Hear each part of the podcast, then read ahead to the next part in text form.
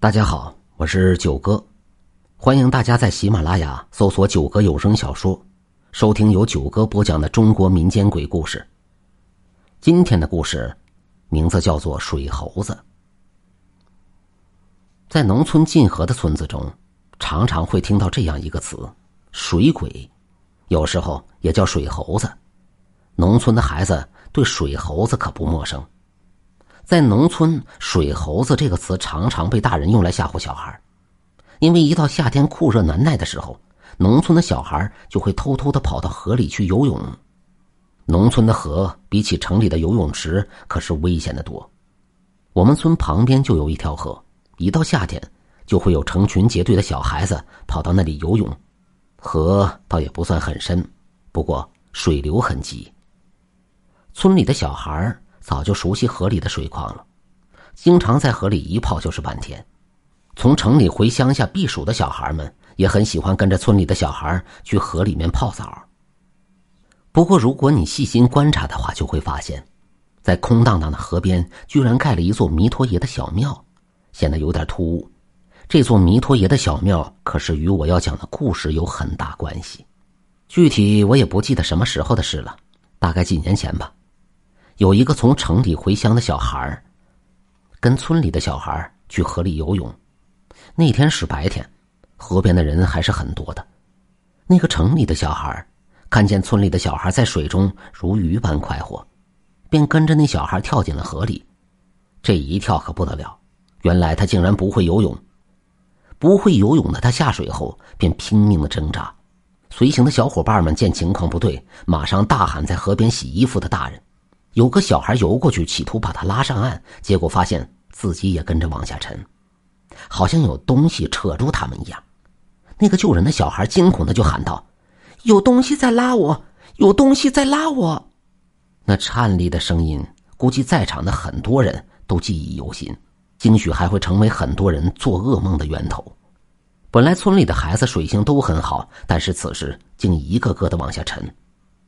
闻声而至的大人试着把他们捞上来，结果发现似乎有东西在跟他较劲。不小心手一拖，很快就不见了那两个可怜的小孩，瞬间就沉了下去。大人们见状，急忙布网捞人，结果一无所获。当地水利部门收到消息以后，开闸放水，水位下降后，也没有看到那两个孩子的尸体。河只有三米多深。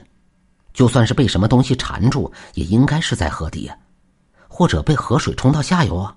可是事实上，河底跟下游都找不到尸身。就这样连续找了好几天，在最不可能出现的地方找到了两个小孩的尸体。那已经是第三天了。就在之前出事的地方不远，清晨，一位洗东西的大妈发现两具浮肿的、已看不出人形的尸体。那尸体看起来。就像是泡了很久的水的死猪，毕竟在农村，也不是没有人往河里丢过死猪，人们常常把病死的死猪往河里丢。不过哪有死猪长着人头、穿着衣服的呢？那烂的不成样子的人脸，当场就让那位大妈呕吐不停。想象一下，猪肉在水里泡了几天会成什么样子呢？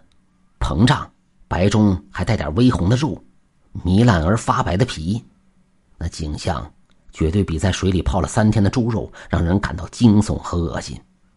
之前那个地方大人们是找过的，后来大家也没想出个所以然来，只是觉得有点诡异。但是事情却并没有因为两个小孩的死和小孩亲人的痛不欲生而告一段落。那个看到两个孩子尸身的大妈回家之后，便做了连续几天的噩梦。梦里，他亲眼看见一个披头散发、青面獠牙、浑身湿漉漉的女水鬼。女水鬼在水里扯住了小孩的脚，小孩在惊恐的拼命挣扎，在惊恐的叫喊。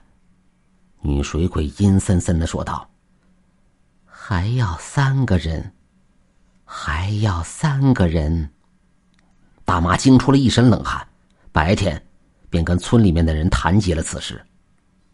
村里有位上了年纪的德高望重的阿婆就说道：“哎呀，传说中这水鬼呀，每隔三年便要找一次替死鬼，因为水鬼很多都是枉死的，在阳寿未尽的时候便死去了。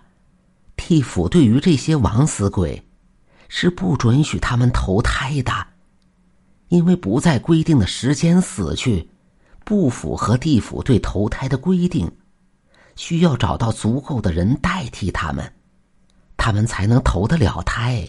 那些代替他们的人，便会成为新的水鬼。那两个可怜的小孩估计成了那个水鬼的替死鬼。后来，晚上喝醉酒的大人从河边经过，发现有个披头散发、穿着白色衣服的女人，背对着他坐在河边，唱着诡异的歌曲。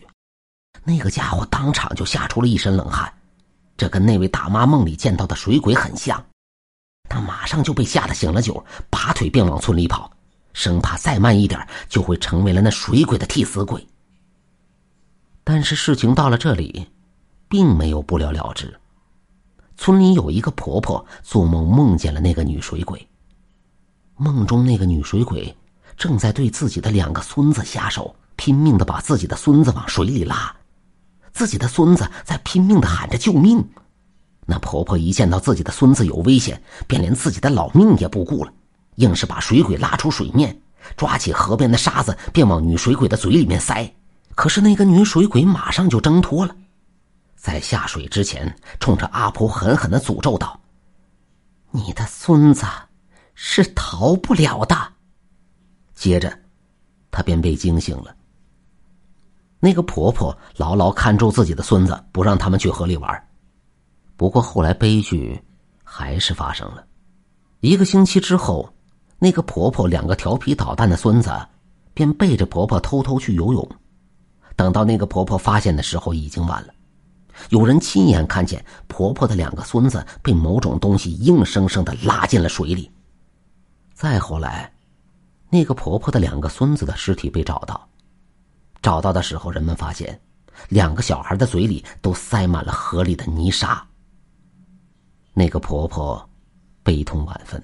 她十分懊悔，若是那天自己在梦里没有那样对付那个女鬼，也许便不会发生这样的事了。到现在，我们村那条河闹水鬼的事，邻近的村落都知道了。原本热热闹闹的河，变得是异常冷清，村里的人连去洗个衣服都不敢了。可是村里的人早就依赖惯了那条河了，这样子下去，很多事情都干不了。村里管事的老人们。便商量着在村子旁边建一座弥陀爷的小庙，镇住那河里的女水鬼。让人称奇的是，那座弥陀爷的小庙建成之后，便再也没有发生过死人的事情了。村里的人都说，河里的女水鬼被镇住了。再后来，人们便慢慢的淡忘了河里闹水鬼的故事，河也恢复了往日的热闹。好了，这就是。今天的故事，水猴子。